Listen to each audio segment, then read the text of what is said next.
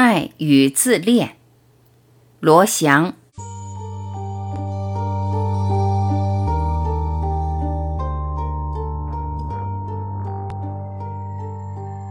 爱人类却不爱具体的人，是很多人的通病。五仁月饼好吃还是蛋黄月饼好吃？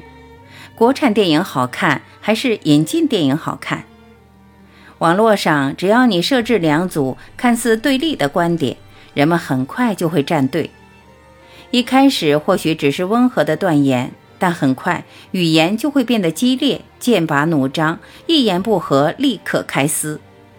如果有人超然一点、兼爱一点，又很可能受到两派共同的指责。人们似乎很爱拉帮结派，甚至不惜互拉仇恨，其根源在于人的自恋。当生命中缺乏一个敬仰对象，人就会不可避免地把自己置于最重要的地位，形成无法抑制的自恋。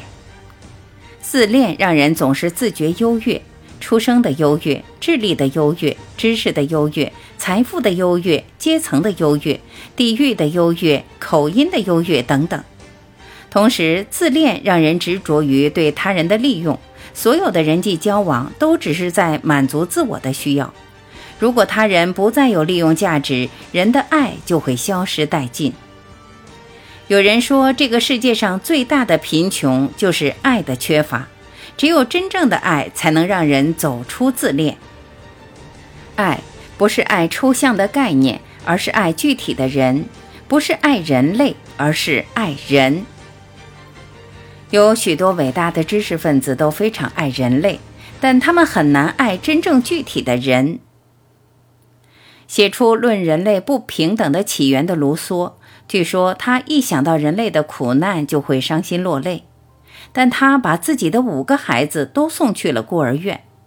他太忙了，忙着爱人类，没有时间去爱具体的人。爱人类却不爱具体的人，是很多人的通病。人类是抽象的，并无具体的对象。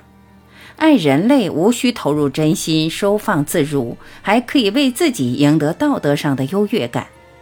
但具体的人总是有那么多的问题，总是那么不可爱。其实，在某种意义上，这正是环境在训练我们的爱心，因为真正的爱往往是对不可爱之人的爱。可爱之人，人皆爱之。这种爱不过是自恋的一种表现形式。你欣赏他人的可爱之处，你不过是把对自己的爱投放在他人的身上。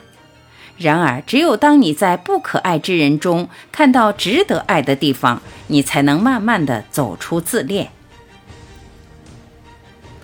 有时看到别人对我的批评，尤其是无理的指责，我也非常生气。但这个时候，总有声音在提醒我：批评可以戳破人自恋的幻象，给人虚荣的气球放放气，让人不至于飘到无边的高处。在坚实的地面上，人才能有真实的生活，走出自恋，走出仇恨，成为一个真正富裕的人。